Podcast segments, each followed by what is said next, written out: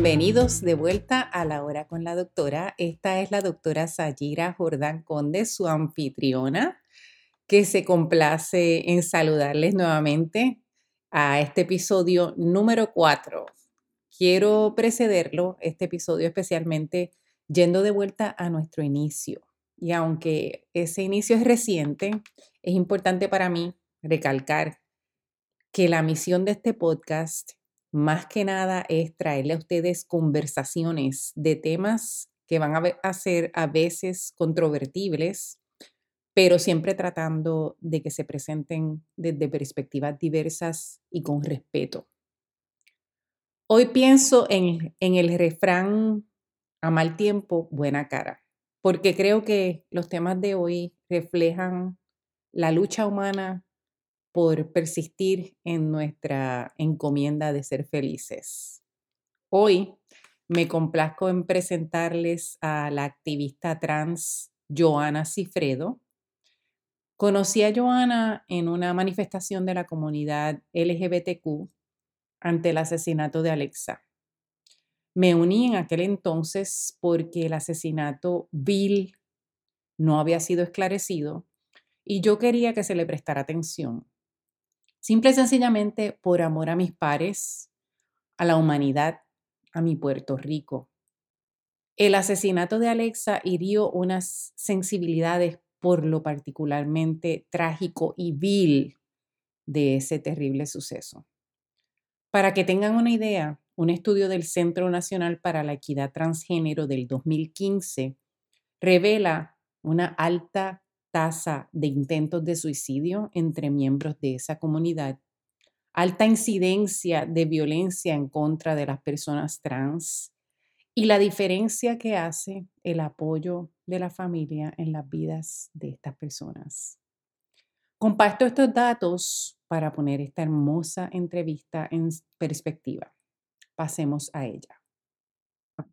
Bienvenida, Joana Cifredo, a La Hora con la Doctora. Para mí es un gran honor y, de verdad que eh, no, puedo, no tengo palabras para agradecer el hecho de que hayas, de, que hayas accedido a, a, estar dentro de La Hora con la Doctora porque eh, un poquito de background para que la gente sepa, yo mm, quizá no te conocí, no nos presentaron one on one en ningún momento, pero sí te vi en pleno apogeo, como quien dice, en una, en una manifestación LGBT que hubo frente al Departamento de Justicia hace ya creo que como dos años. No sé si recuerdo que, no sé si era por, por eh, los asesinatos que se estaban dando contra mujeres trans y estábamos tratando de hacer una expresión en términos de que pues hace falta atención del Departamento de Justicia en aquel momento, no sé ni siquiera en qué quedó eso perdí el rastro, pero el punto es que yo te vi allí haciendo expresiones y me, y me tuve una impresión bien fuerte sobre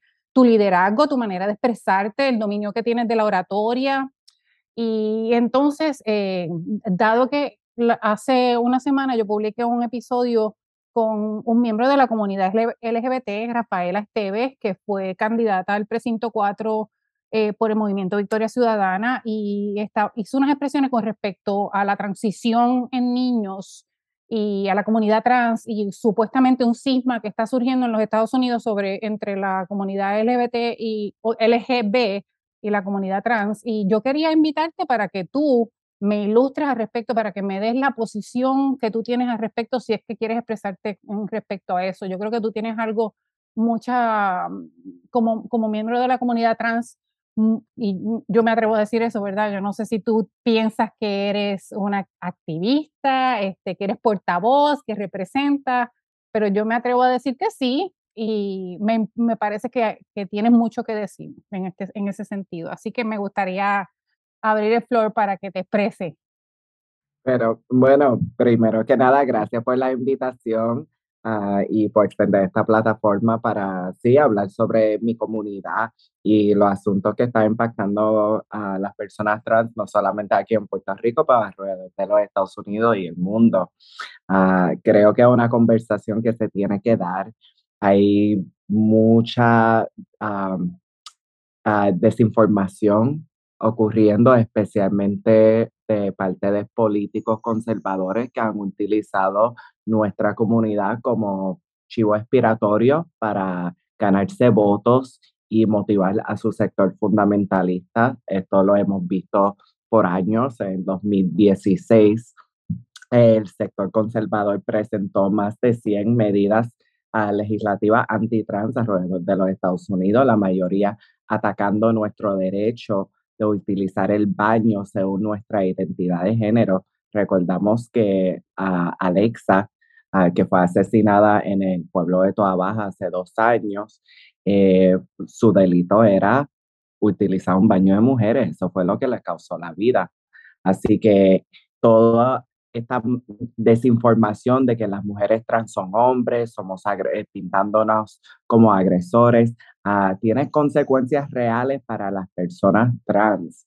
Eh, hablamos ahora mismo de jóvenes trans, de niños trans. Cuando hablamos de niños trans, hay que aclarar que para un niño trans, una transición es una transición social que consta eh, de, de pronombre, nombre, pronombres, vestimentas, recortes, uh, tratando al joven como ellos prefieren que se le trate. No es una transición médica.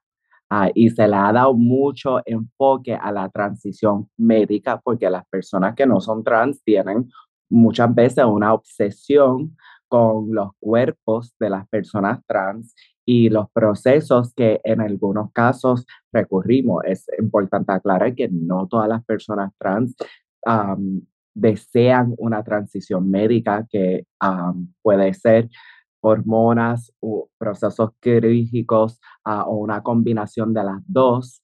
no todas las personas trans desean eso, algunos se conforman con una transición social también existe la transición legal, que es cambiando los documentos de identidad, o sea, el nombre y, el sexo en los documentos de identidad.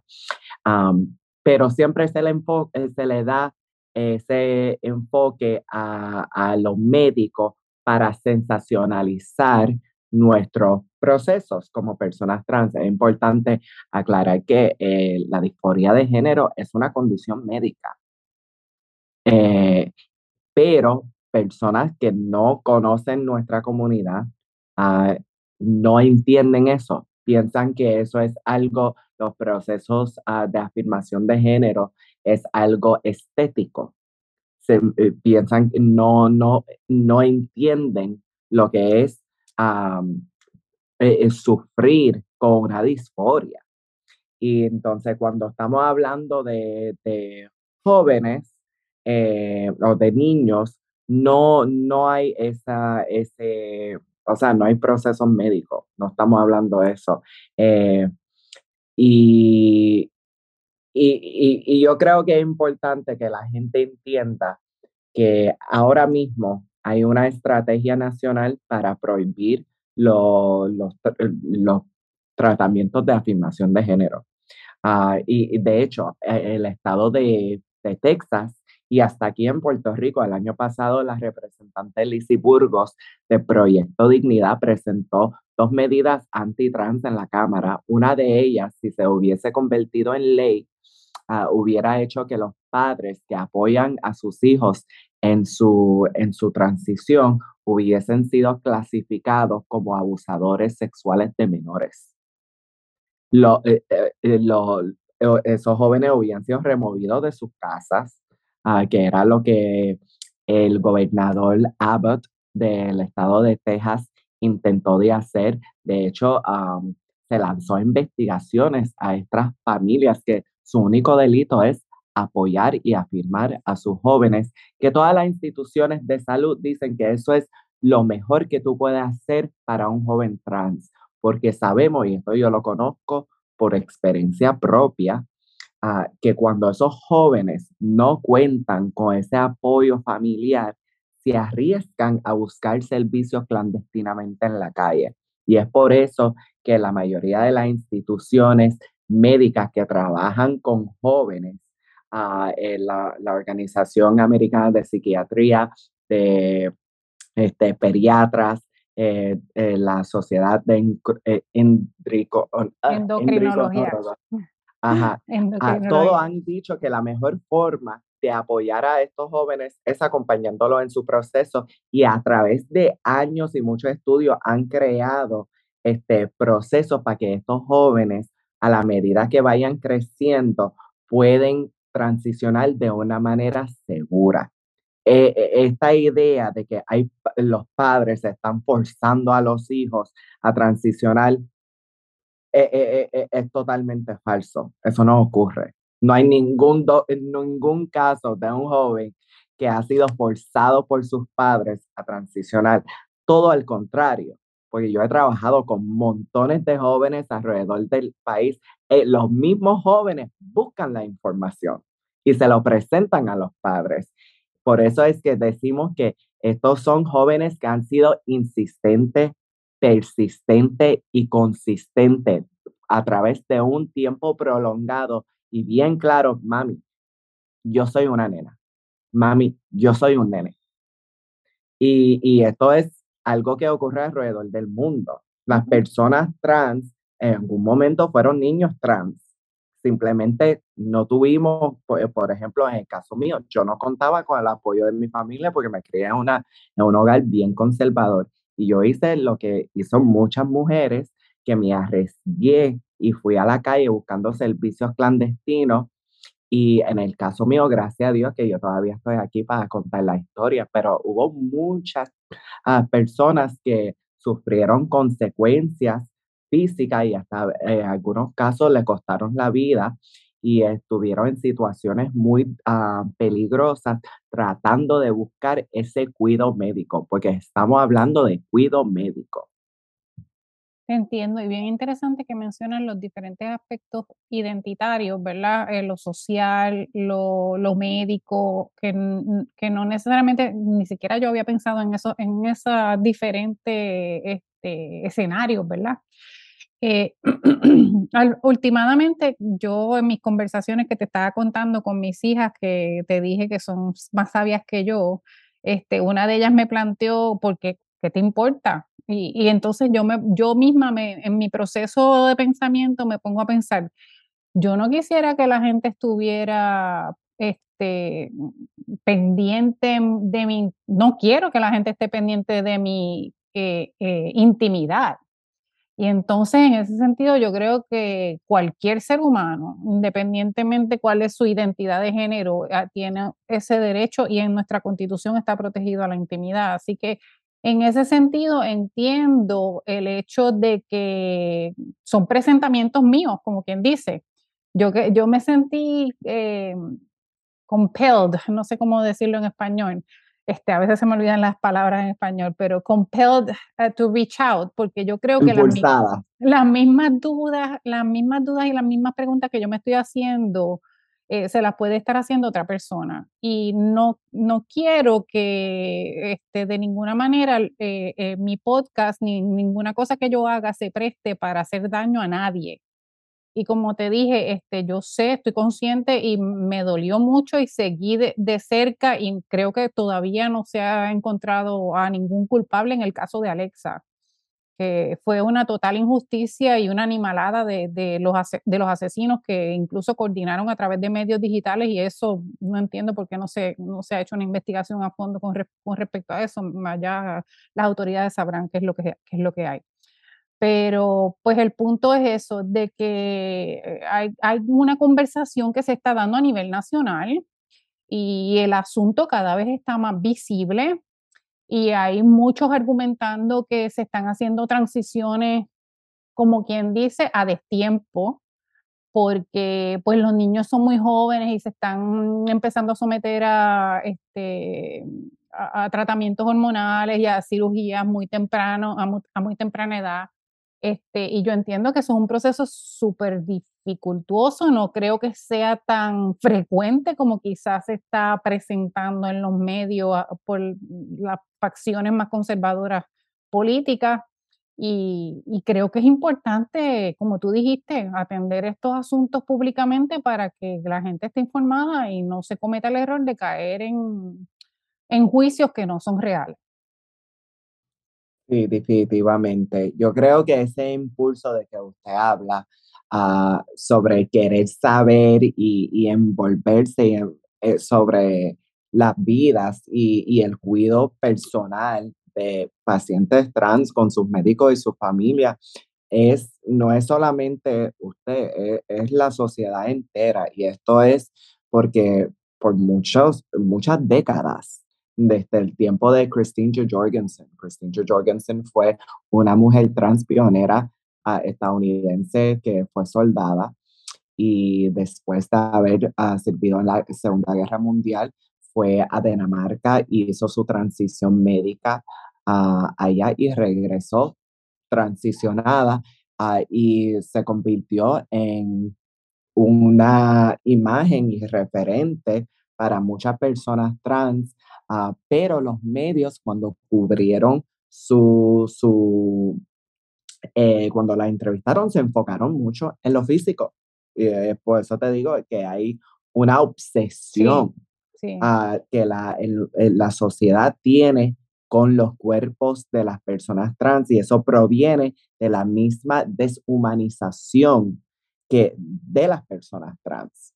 Eh, en ningún otro contexto, menos, qui- quizás menos eh, solamente en el aborto, eh, existe en es- esta obsesión con querer regular y saber ajá, sobre las vidas ah, y los cuerpos y las decisiones muy personales de personas trans. Estos jóvenes que, que entran a la adolescencia y hablamos mucho sobre los bloqueadores de pubertad, que lo único que hace es que le da una pausa a estos jóvenes para darle tiempo. Son los mismos jóvenes que están exigiendo la hormona. Son los mismos, los mismos jóvenes que están diciendo, no, mami, yo quiero empezar estrógeno, pero desde ya. O sea, ellos son bien, bien claros. Es todas las instituciones médicas que han dicho, mira, vamos a coger las cosas con calma, eh, tú sabes, vamos, vamos, eh, tú sabes, vamos a empezarte en puberty blockers para darte una pausa, porque lo que ocurre y la gente dice, pero que hay problema con que ellos pasen por una pubertad a la cual no se identifican. Uno es bien traumante para las personas que sufren de disforia de género. Y más del 40% de las personas trans, incluyéndome a mí, ha intentado a, a quitarse la vida porque estamos hablando de una condición de, yo la describo como una condición física con efectos psicológicos cuando no es atendida. Entonces, para un joven, específicamente una niña trans, a pasar por una pubertad masculina, uno es traumante y dos, ocurren efectos en el cuerpo que no son revisibles. Es decir, si la chica crece a 6'5 y después hace la transición porque no, tu, no tuvo ese apoyo familiar, ella va a ser una mujer de 6'5. Y eso le va a abrir las puertas a mucha discriminación y mucha violencia. Porque a la medida que el mundo te identifique o te percibe como una mujer trans, uno, eh, uno está más vulnerable a violencia y discriminación.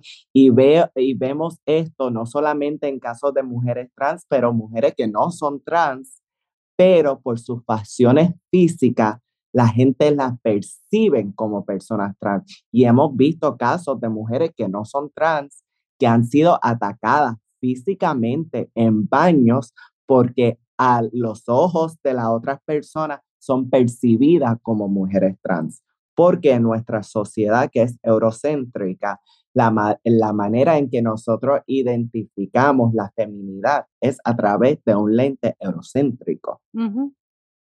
uh, así que hay, hay, hay mucho ahí que hay que um, discutir, pero yo siempre eh, eh, vuelvo que estas decisiones son mejor dejado a la familia y su equipo de doctores. Esos jóvenes, usted no se, no se tiene que uh, preocuparse de esos jóvenes. Usted se tiene que preocuparse por los miles y miles de jóvenes trans que no cuentan con ese apoyo familiar, que no tienen acceso a, a médicos profesionales que les acompañen su proceso y se arriesgan a, a, a buscar servicios clandestinamente en la calle muchas veces ocurren hay trabajo sexual o, economías subterráneas para recaudar los fondos para ellos poder cubrir sus gastos médicos. Ah, esos son los jóvenes que hay, que hay que preocuparse. Son bien pocos los jóvenes trans, porque ahora eh, eso es otra cosa que hablan sobre la, la, cantidad de jóvenes que se identifican como trans ha subido como 700%. Entonces lo pintan como ahora todos los jóvenes son trans y que es algo como que se está volviendo popular. No, eso es debido a varios factores. Uno, ahora estamos haciendo la pregunta de cómo te identificas. Antes no, antes no hacíamos esa pregunta. Ahora hay más personas trans en los medios, entonces los jóvenes tienen referentes. Tú sabes, yo me acuerdo como una mujer trans, yo tenía 13 años cuando yo vi la primer mujer trans en la televisión. Su nombre era Erika Andros. Era una mujer trans latina de México, bellísima.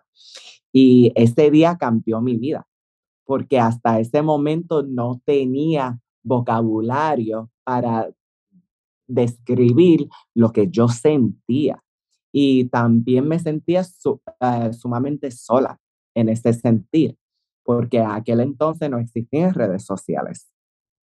Entonces yo no sabía que había un mundo entero, había gente alrededor del mundo, eh, a través de toda la sociedad y civilizaciones que han existido, que han expresado su género de diferentes maneras y que hay sociedades y culturas que reconocen más que solamente dos géneros. Y los ah, religiosos que dicen, ah, pues Dios creó el hombre y la mujer. Sí, pero Dios también creó personas sexo. Sí. Eh, eso es parte de la naturaleza, porque una de las proyecciones que el sector fundamentalista y conservador proyecta a la comunidad trans es, dicen, ah, nosotros no creemos en la ciencia, no creemos en la naturaleza, no creemos en la biología. Esas son proyecciones, porque la realidad es que si vamos a hablar de la naturaleza y la biología, las personas entre sexo existen. Exacto, sí, totalmente de acuerdo. Ajá, eso es un hecho humano. Sí es, eh, o sea, mi, mi, porque otra cosa que utiliza es la ideología de género, utiliza ese término, la ideología de género. Y, y, y, sabemos que cuando dicen la ideología de género se están refiriéndose a la comunidad trans. Sí, yo creo que hay esa percepción. Ajá, se están refiriendo, mi, o sea, yo, mi existencia no es una ideología mi existencia es una realidad humana. Así que hay, hay que, cambiar cómo estamos pensando, eh, cómo el mundo está organizado, porque la, la única ideología de género que existe es la ideología patriarcal, que proviene de la mayoría de las religiones y, el Estado, porque recordemos que el Estado y las religiones dominantes son instituciones patriarcales. La Iglesia Católica es una institución donde las mujeres no tienen ni voz ni voto. Sí. Eh, entonces, esa ideología patriarcal que los hombres tienen que ser así y las mujeres tienen que ser así, de tal manera, esa ideología es la ideología que nos oprime a todos, a todos porque esa ideología de que las mujeres tienen que ser así, las niñas tienen que ser así, crea niñas que son sumisas, porque así lo quiere el patriarcado, niñas que son sumisas, que no son muy ambiciosas. Puede ser ambiciosa, pero no puede ser muy ambiciosa. Eh, y crea niños y hombres que no están conectados con todas las emociones de un ser humano, porque los niños o los hombres no pueden llorar porque eso, eso es cosa de chico gay, eso es, ajá, eso no, tú no puedes llorar, tú no puedes expresar, eh, eh, expresar todas las emociones y eso crea una masculinidad tóxica. y frágil que es peligrosa para todos los partidos. El día que rompemos con esa ideología de género, que los hombres tienen que ser así, las mujeres así, los niños así, las niñas así, es el día donde eh, todo el mundo tienes la libertad de ser la versión más auténtico. Pues, eh, eh, la persona va a ser un poco más libre de soñar y expresarse de la manera que se siente más auténtico para ellos. Te entiendo y estoy totalmente de acuerdo. Yo, yo tengo estudios en estudios de la mujer y entiendo todo lo que me estás hablando de, de que pues la norma establecida es una estructural en la que las cosas se ven de, de una manera o la otra, o sea, son, son binarias. Y, y, entonces no, no sé, la norma establecida en el a través del patriarcado no, no existe un concepto que se llama liminal, liminalidad. Y nada que no sea o uno o cero, o, o femenino o masculino, o hombre o mujer, está como quien dice admitido, es, liminal y por lo tanto hay que definirlo. Eh, hay que forzarlo a definirse.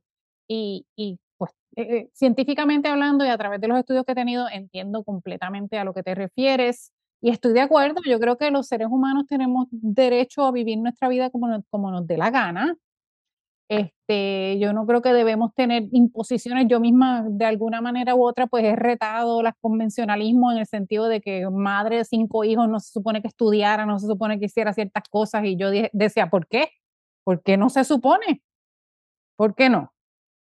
este, y en ese sentido yo he subvertido el sistema, ¿verdad? Este, fui soy sobreviviente de violencia doméstica y sé sé de lo que estás hablando en el sentido de esa, de esa masculinidad tóxica. Eh, y, y, batallo contra eso, o sea, trato de, aportar lo más que puedo en ese sentido. Ahora, te pregunto, ah, te voy a hacer dos preguntas y quizás ni las quieras contestar y está bien. Número uno, eh, eh, ¿hay algún límite? Por ejemplo, está, hay, hay, personas ahora que están reclamando que hay una identidad de género que es minor attracted person, persona atraída por un menor. Eh, eso, eso tú entiendes que es admisible. Yo tengo mi juicio moral al respecto, pero lo respeto y si no quieres contestar, bien también. Número dos, hay, eh, hay, eh, hay ah, y yo sé que las comunidades son diversas y cada una, cada comunidad tiene, tiene un mundo de, de personalidades, ¿verdad? Hay algunas personalidades dentro de la comunidad trans que, que actúan de una manera como si fuera incluso una caricatura de una mujer. Eh, no, sé, no sé si te quieres expresar al respecto de cualquiera de las dos. Sí, eh, sobre la primera pregunta, ah, sobre la atracción a menores, han habido personas, ah, en mi opinión, enfermas de la cabeza, que han dicho que es una orientación sexual. Eh, y, ha habido este empuje del, del, sector conservador de querer pintar a las personas de la colectiva como agresores sexuales. Eh, que creo que también sucedió en algún momento con la comunidad gay, hace ya unos cuantos años, que está un poco superado, no, no sé si completamente, pero... No, todavía, todavía hay personas que, que piensan que los hombres gay son abusadores sexuales y que es importante primero declarar, eh, eh, destacar que hay un vecino.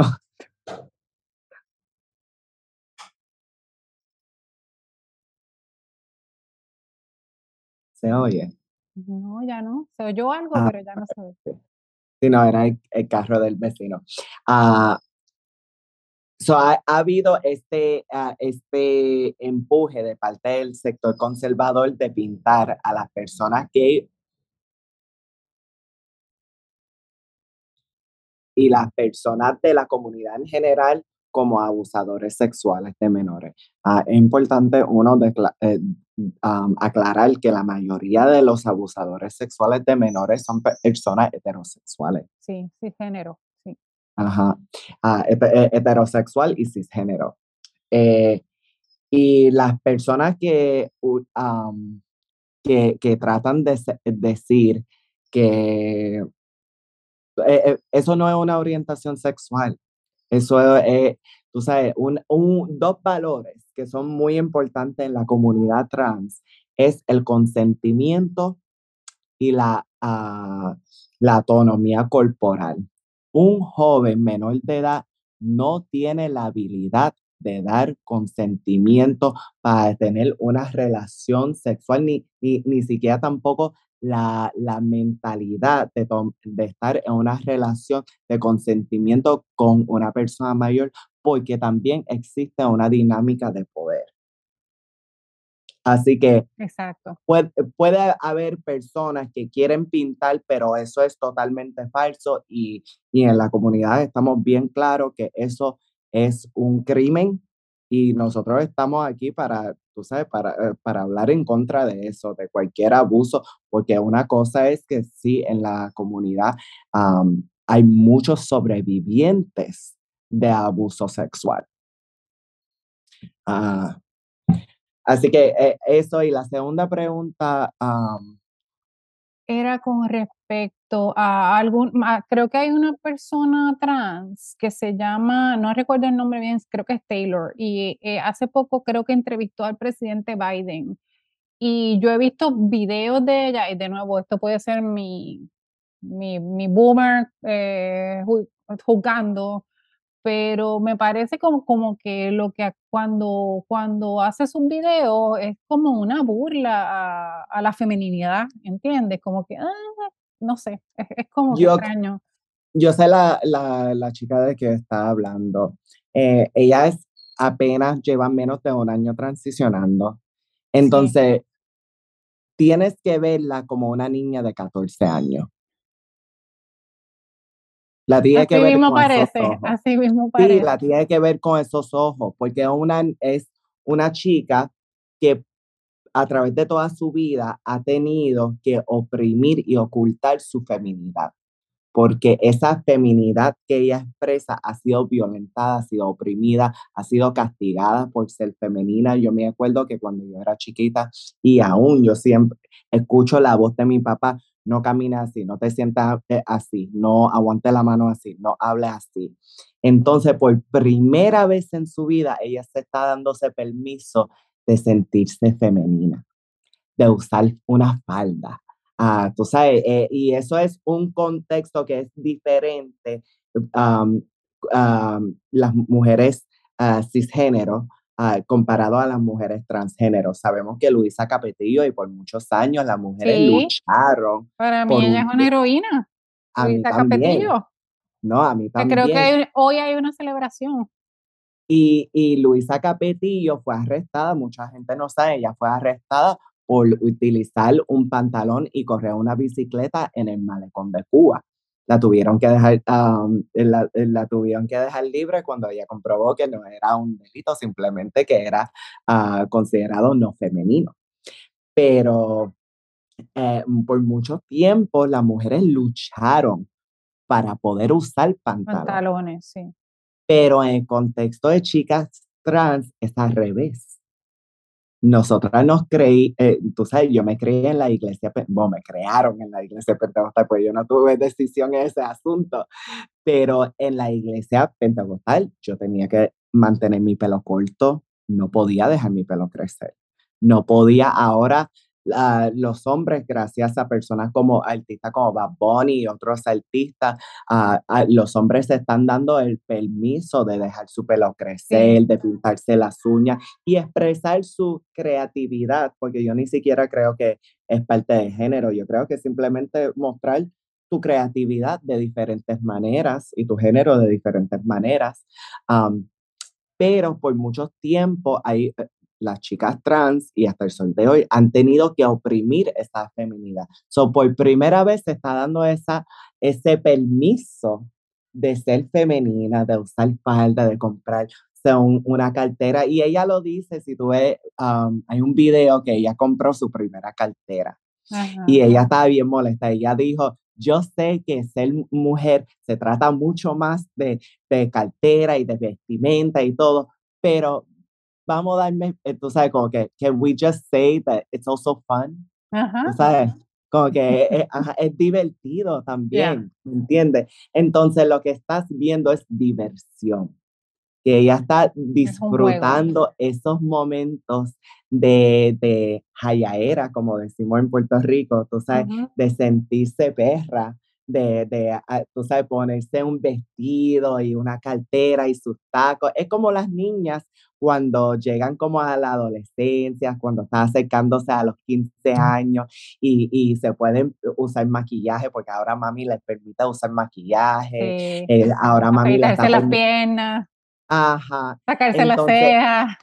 Sí, entonces no la puedes ver y compararla con una mujer cisgénero de 25, 26 años que ya es una mujercita, ¿me entiendes?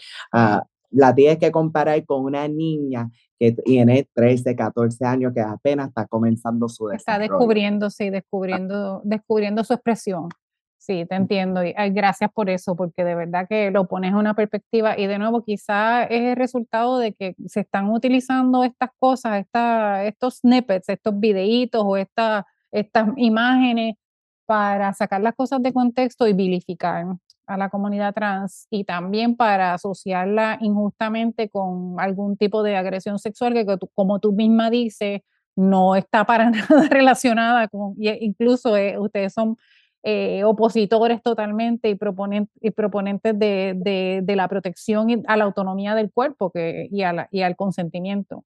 Gracias por eso. Este, yo creo que aquí podemos dar un switch y, oye, eh, nos conocimos hoy, estamos hablando de todo lo que no debemos hablar, pero que, viva, que viva, que podemos hacer esto, que, que tienes tú la disposición eh, con todo y, y, yo con mi, con mi, ¿qué te digo? Con mi, tenía cierta miedo de, de, atender ciertos asuntos, o de tratar de atender ciertos asuntos contigo y tú has, y tú has tenido una disposición, una disposición admirable, te agradezco. El otro tema es política. y tú serías, yo creo que la primera persona que yo tengo invitada en mi podcast que entiendo que favorece la independencia para Puerto Rico. ¿Estoy en lo cierto? Yo favorezco lo que quiere el pueblo. Yo favorezco mejorando la calidad de los puertorriqueños, sea el estatus que sea. Suena bien, suena bien. Mm, este, y, y, en ese sentido, ¿qué, ¿cuál es tu visión? O sea, vamos a decir que el pueblo de Puerto Rico este, decidiera ser Estado. Eh, tú no tienes problema con eso, pero ¿cuál es la visión? ¿Cuál, cuál, ¿Cómo tú quieres ver las cosas en Puerto Rico para que, para que estén bien? ¿Qué, visión tú tienes? ¿Qué cosas, qué asuntos te parecen prioritarios a atender? Sí, yo creo que le tenemos que dar uh, prioridad a nuestro sistema de salud, educación y nuestra infraestructura.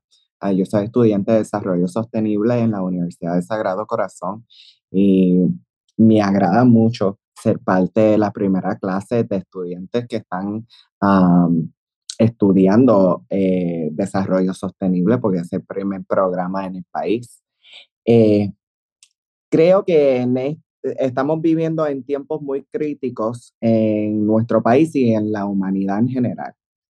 Ah, creo que como jóvenes tenemos que pensar muy estratégicamente de cómo vamos a ocupar espacios de poder y, entrar a espacios donde se están tomando estas decisiones que van a impactar el país y futuras generaciones. Eh, yo... y perdona que te interrumpa, ¿no te parece que el estatus es importante mm, que, sea, que haya una definición antes de poder hacer eso? ¿O tú piensas que eso es una cuestión que se puede deferir para luego? Yo, yo, particularmente creo que necesitamos resolver el estatus y yo quiero que seamos Estado, pero esa es mi posición. ¿Cuál, qué, tú piensas al respecto? yo, yo siento que el estatus es, el país es como, eh, ¿cómo lo puedo explicar? El estatus yo entiendo que es el, cáncer, el cáncer bajo todos los otros cánceres, por encima de todos los otros cánceres. pero ahora mismo el paciente de cáncer también uh, es a gun, a gun wound victim. Y tenemos que parar este, la sangre para poder y establecer el paciente para luego poder bregar con el cáncer. Y eso son la salud, la, ¿qué más, qué más mencionaste? la salud, la educación y la infraestructura. Eh, pero yo creo que el asunto que tenemos que darle prioridad es a la corrupción, porque yo creo que un asunto más importante ahora mismo es la corrupción y, el, y la mala gobernanza. Porque un, una colonia mal administrada será un Estado mal administrado y será un país mal administrado. Y, y una colonia corrupta será un Estado corrupto y será un país corrupto. Entonces yo creo que esas dos esos dos asuntos de la corrupción y la mala gobernanza hay que darle prioridad. Porque aquí en Puerto Rico nadie está exigiendo una infraestructura de, sabes, de Japón. Aquí nosotros lo único que estamos exigiendo es que, coño, tapen los hoyos, eh, pasan una manguera de presión, recoge la basura, o sea, arreglas las luces. Sí, lo mínimo. sí, lo más mínimo, lo más básico. Este gobierno no sabe hacer, no puede hacer y se roba todo. Entonces, sí, yo creo que el estatus se va a resolver, pero también hay contextos políticos que hace que el estatus no va a cambiar por el momento. Mm. Hay realidades Desgraciadamente yo coincido contigo en ese sentido. Y no podemos sentarnos en las manos diciendo, ah, somos colonia, somos colonia, no podemos hacer nada. No hay mucho que podemos hacer. Hay mucho que sí podemos hacer para mejorar la calidad de vida de los puertorriqueños aquí en la isla. ¿Cómo? ¿Cómo? ¿Cómo? Yo, yo, honestamente, yo te pregunto cómo, porque yo misma dentro de mi cabeza a veces me, vuelvo loca, me frustro pensando en qué se puede hacer y cómo, porque yo traté de participar en un movimiento en el que pensé que iba a tener respeto de mis pares y, descubrí que, que las, lo que se decía no era lo que se implementaba y fue una decepción bien grande. Entonces, este, los partidos mayoritarios, honestamente, yo, eh, este, ¿a quién, o sea, a quién, quién va a tomar el batón y va a decir, ah, ah, esta es la manera en que hay que hacerlo, porque necesitamos liderato político necesariamente para que se pueda implementar eso, ¿no? Y estoy totalmente de acuerdo. Y eso es una cosa que, que hace falta aquí en Puerto Rico. No hay liderato político. No lo hay. Y nuestro gobernador, lo siento, no sabe gobernar. No sabe, y me duele decir eso, pero es la realidad. No sabe gobernar. Eh, vamos a mirar el, desastre de Fiona. Eh, se demoró, yo creo que nueve días para que el gobernador tuviera un centro de huracán en la página de la fortaleza. Pero es que entonces los que eligen a las personas como el gobernador siempre van a seguir votando por gente que tenga nombre o gente que tiene fondos porque los e, intereses especiales le pagaron la campaña. Entonces es un círculo vicioso. No, claro, claro. Y por eso hay que educar a los jóvenes a hablar sobre la importancia de las elecciones. Durante las elecciones del 2020 yo yo eh, lancé una campaña de registro de, votantes, hashtag saqué la mía, que era un reto donde tú vas y sacas tu tarjeta electoral, toma un selfie con tu tarjeta y nomina a tres amistades a que hagan lo mismo. Y, fui, y hasta hicimos un video promocional que sin fondos, que fue grabado con, con un cast totalmente de personas trans y no binarias para hablar sobre la importancia de registrarse a votar y votar. Eh, yo, yo soy muy crítica porque sí, en, la comunidad LGBT son, somos, eh, tenemos la tendencia, somos bastante de la izquierda. Ah, y yo he sido muy crítica en espacios de la izquierda cuando dice, ah, que yo no voto en las elecciones coloniales y creen que eso es una postura radical.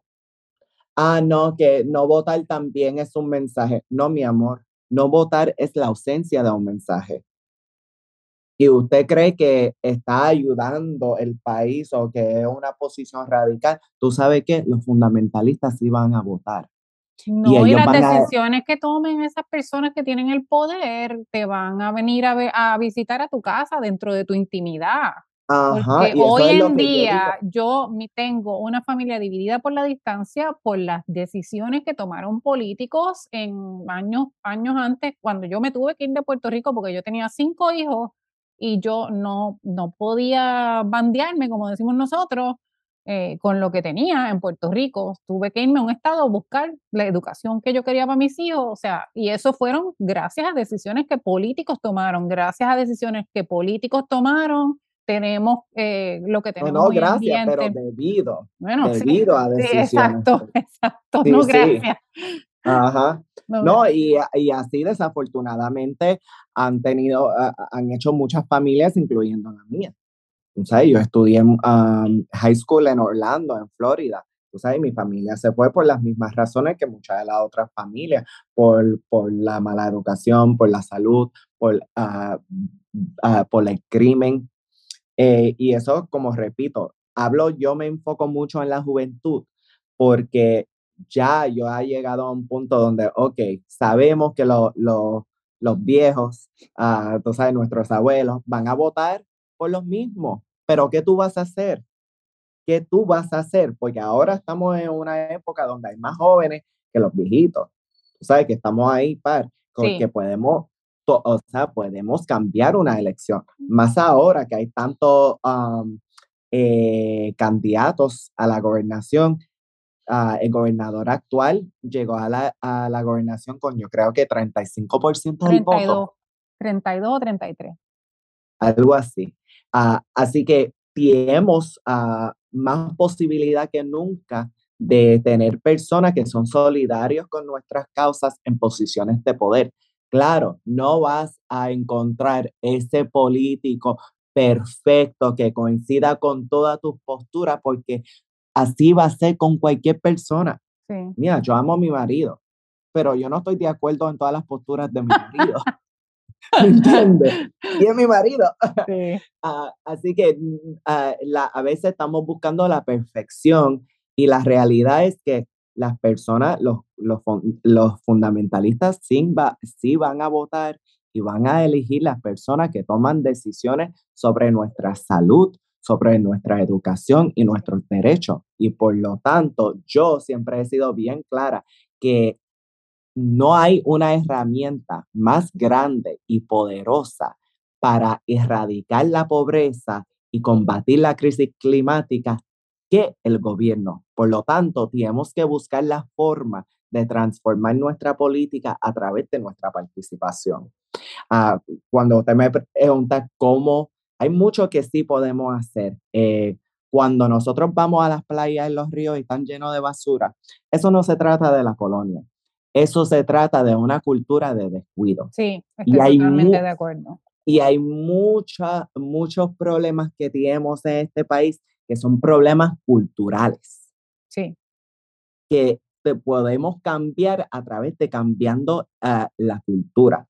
Y en eso yo siento que el gobernador uh, no ha utilizado la oficina de la fortaleza de la mejor manera uh, y, y, y, o de una manera estratégica para bregar con los diferentes asuntos del país. Uh, yo te voy a dar un pequeño ejemplo. Aquí en Puerto Rico, la salud mental está por el sí, piso. Sí, sí. Y es porque somos un pueblo que ha sufrido sí. varios traumas. Exactamente. Varios traumas. Totalmente de acuerdo. Y somos un pueblo con mucho dolor con mucho dolor y mucha rabia. Hablamos de, de María. María, eso es un punto que unió la nación puertorriqueña aquí y fuera de, nuestras costas. Eso fue eh, el, el evento de María. Um, eh, eh, fue tan traumante que despertó la conciencia puertorriqueña alrededor de la diáspora y les recordó a muchos de nuestros hermanos uh, que son boricuas y tienen un deber a, a su pueblo y a su isla. Pero sin embargo, nunca hemos tenido un momento para conmemorar los miles de personas que hemos perdido por el paso de María. Y yo le dije a mi, a mi esposo, el gobernador pudiera declarar un día de luto para conmemorar el paso de María. Y eso es algo simbólico que, no, que no cuesta, pero pudiera hacer mucho para ayudar un pueblo sanar. Sí.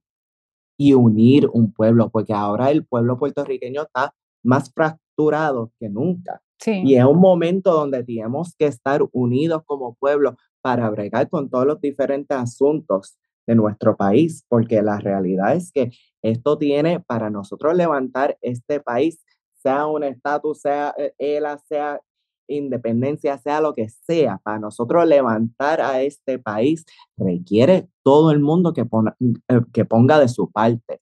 Don Pedro Albizu Campus dijo que era el, de, el deber de cada boricua ser la persona más culta, porque las nacionalidades pequeñas se basan en la grandeza de cada individuo.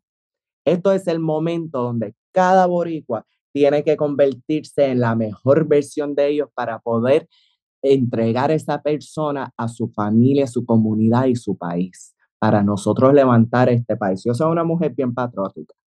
O sea, por eso yo simpatizo mucho con el movimiento independentista, porque yo sí siento como que sí, me encantaría que mi pueblo fuera un país próspero, uh, pero para lograr eso uno tiene, que, eh, tenemos que ser estratégicos y hay que trabajar para el pueblo.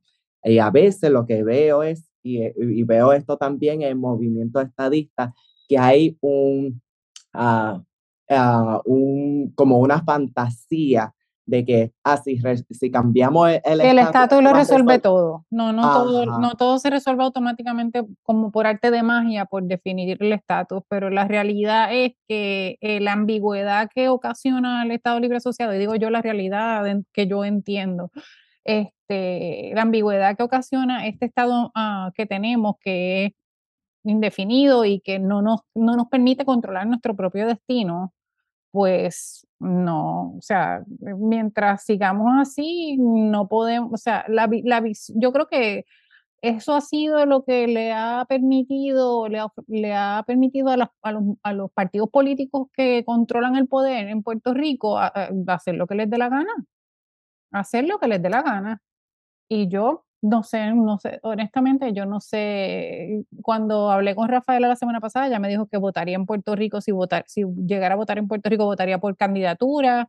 Este, yo pienso que eh, si, me corresponde en su momento, pues haré lo mismo, porque no veo ahora mismo ningún partido o movimiento político que, que, que yo entienda que tiene un liderato y unas metas claras y un programa claro que, que yo pueda favorecer.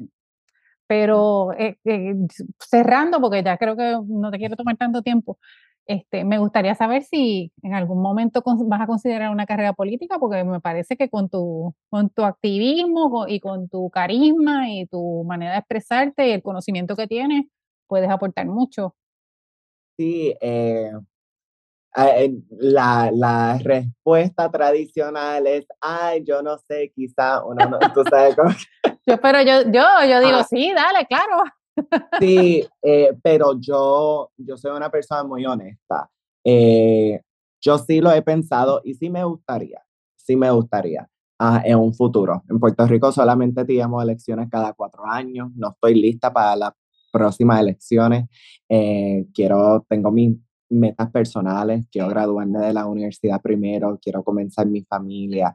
Ah, así que en las próximas elecciones todo mi esfuerzo va a ser en apoyando a otros activistas, personas con, que comparten mis valores y mi visión para el país y a ayudar a ellos a entrar en posiciones de poder.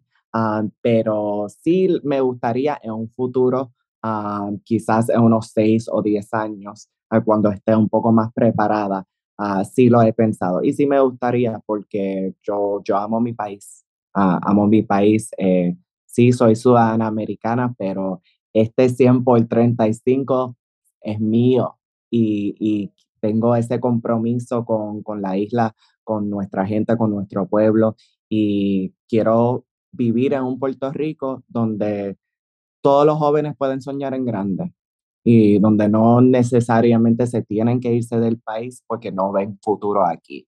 Ah, así que sí, me gustaría.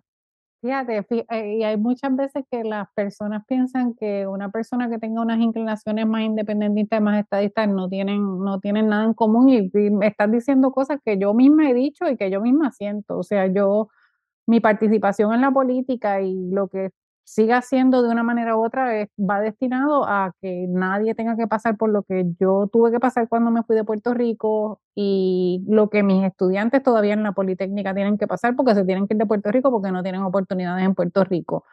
Y como tú muy bien dijiste también, yo, eh, yo entiendo que quien tiene que tomar las riendas del asunto en términos del estatus en el momento que se por fin se dé, eh, es el voto del, pueblo. El voto del pueblo tiene que determinar cuál es, el, cuál es el futuro que queremos para Puerto Rico, porque eso es una, una decisión este, irrevocable, ¿verdad? Y, ese futuro va a tener que estar bien claro, va a tener que, o sea, si, si fuera república, va a tener que tener eh, un programa de gobierno claro, que creo que pues ese, ese es el esfuerzo que hace el Partido Independentista. Si fuera Estado, tiene que tener una claridad en términos de que cómo va a haber una transición, porque tampoco va a suceder de un día para otro. Eh, en términos económicos, yo creo que en Puerto Rico algo se está dando de, empresarismo, como que en contra de, todo, ¿verdad? Pero algo se está cocinando en términos de tecnología. De nuevo, pienso que el Estado Libre Asociado nos permite tomar el control. Y en términos de la educación, estoy totalmente, no sé, honestamente, no veo nada. Yo he dicho en repetidas ocasiones que yo creo que el Departamento de Educación lo deberían implosionar y empezar desde cero, pero ya eso es otro asunto. Creo que dijiste algo muy importante, que, uh, y, y, creo que esas conversaciones no se dan suficiente porque hemos organizado nuestras políticas a, a través del estatus uh, y los, eh, los, partidos tradicionales a través del estatus, uh, por lo tanto siempre estamos enfocando en, en lo que nos hacen diferentes. Sí. Y ningún partido o estatus tiene un monopolio en el patriotismo. Sí, definitivo. Eh, yo creo, que, lo que nos une a todos, eh, sea si apoya la independencia, la soberanía, la, eh, la estadidad, es que todos los boricuas estamos apoyando el estatus que nosotros pensamos que sería lo mejor para Puerto Rico. Exacto, lo mejor para nuestra gente. Ajá, todos tenemos Puerto Rico en nuestro corazón.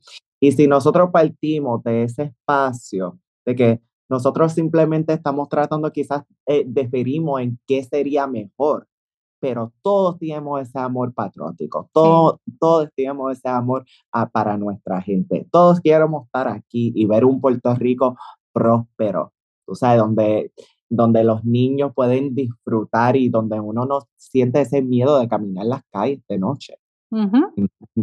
Todos queremos ese Puerto Rico y si partimos de ese espacio, creo que, olvídate, no hay nada que nosotros no podemos lograr como pueblo, porque este país sí produce riquezas. Sí. Tú vas a cualquier parte del mundo y tú le dices a la gente que tú eres de Puerto Rico, la gente te baila, la gente te canta. La, yo amo Puerto Rico, te hablan de nuestros grandes artistas, Puerto Rico es el país que pone el mundo a bailar, que le regala alegría al mundo. Tú sabes, eh, eh, a que tenemos un gobierno y tú sabes que, que no ha sabido aprovechar de esa riqueza de su gente es otro asunto, pero este país sí produce riqueza. Sí, eso es cierto.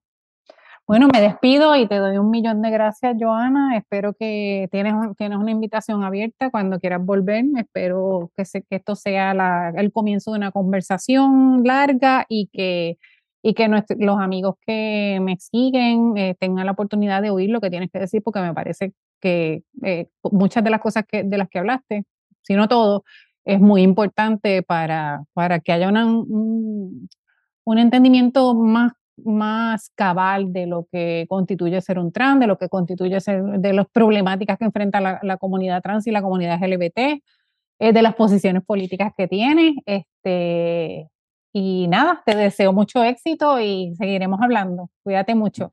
Gracias, gracias. Hasta luego. Esa es la entrevista durante la que aprendí mucho y espero que para ustedes también represente eso, una lección hay cosas en las que Joana y yo coincidimos y hay cosas en las que diferimos. Sin embargo, nuestras coincidencias parten del amor por nuestra tierra y nuestra gente. Espero que este episodio se comparta ampliamente. Hay mucho desconocimiento y mitos sobre la comunidad trans. Y ahora esta comunidad es el centro de un movimiento ideológico político que puede o no puede ser cuestionable.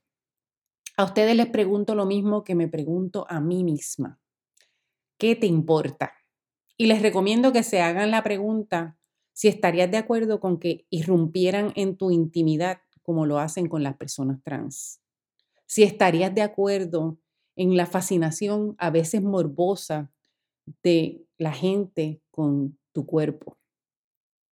Porque es cuestión de justicia y es cuestión de amor. Y si el amor no nos mueve, ¿qué? Gracias por estar otra vez aquí en La Hora con la Doctora. Esta es la doctora Sayira Jordán. Me despido. Hasta la próxima.